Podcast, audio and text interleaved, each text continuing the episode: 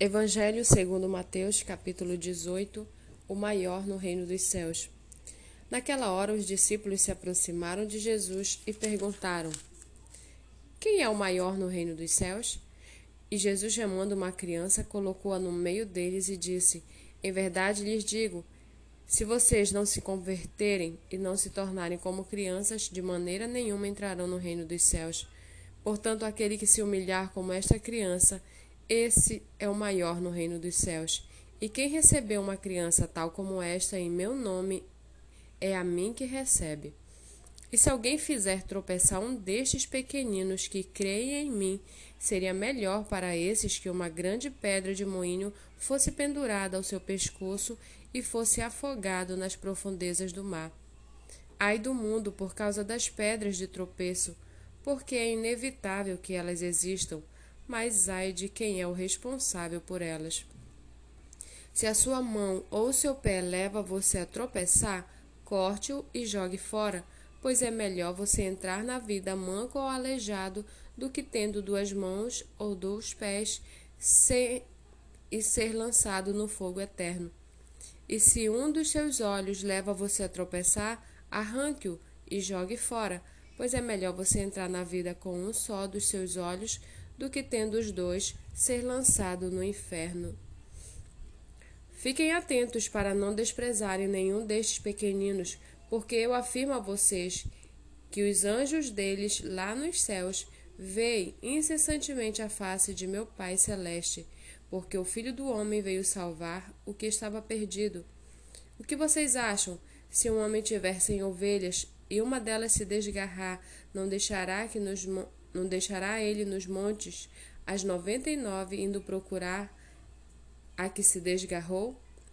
E se consegue encontrá-la, em verdade lhes digo que ficará mais alegre por causa desta do que pelas noventa e nove que não se desgarraram.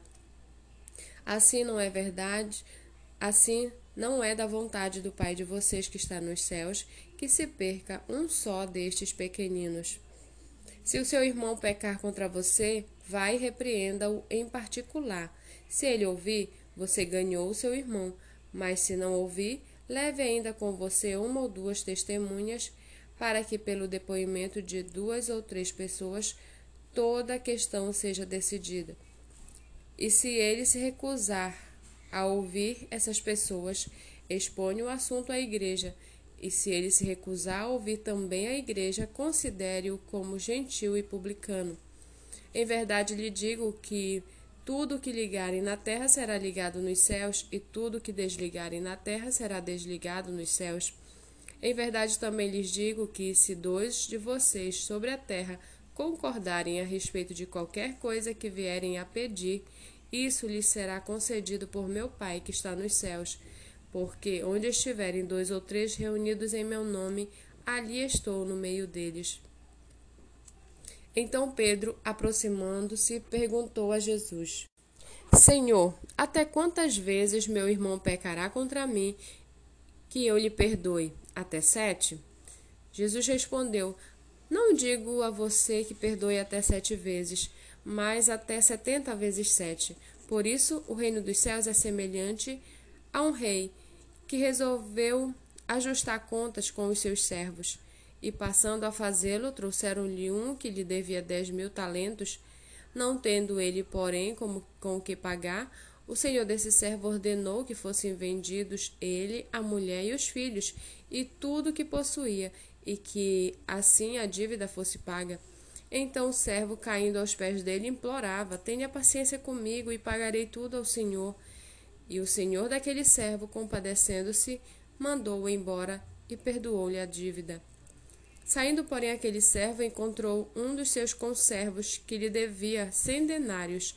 Agarrando-o, começou a sufocá-lo, dizendo: Pague o que você me deve. Então o seu conservo, caindo aos pés dele, pedia: Tenha paciência comigo e pagarei tudo a você. Ele, porém, não quis, pelo contrário, foi e o lançou na prisão até que saudasse a dívida. Vendo os seus companheiros o que havia acontecido, ficaram muito tristes e foram relatar ao seu senhor tudo o que havia acontecido.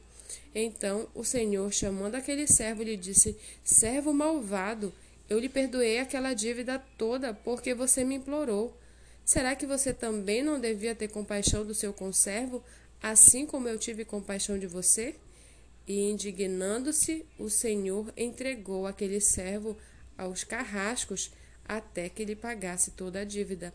Assim também o meu Pai que está no céu fará com vocês, se do íntimo não perdoarem cada um ao seu irmão.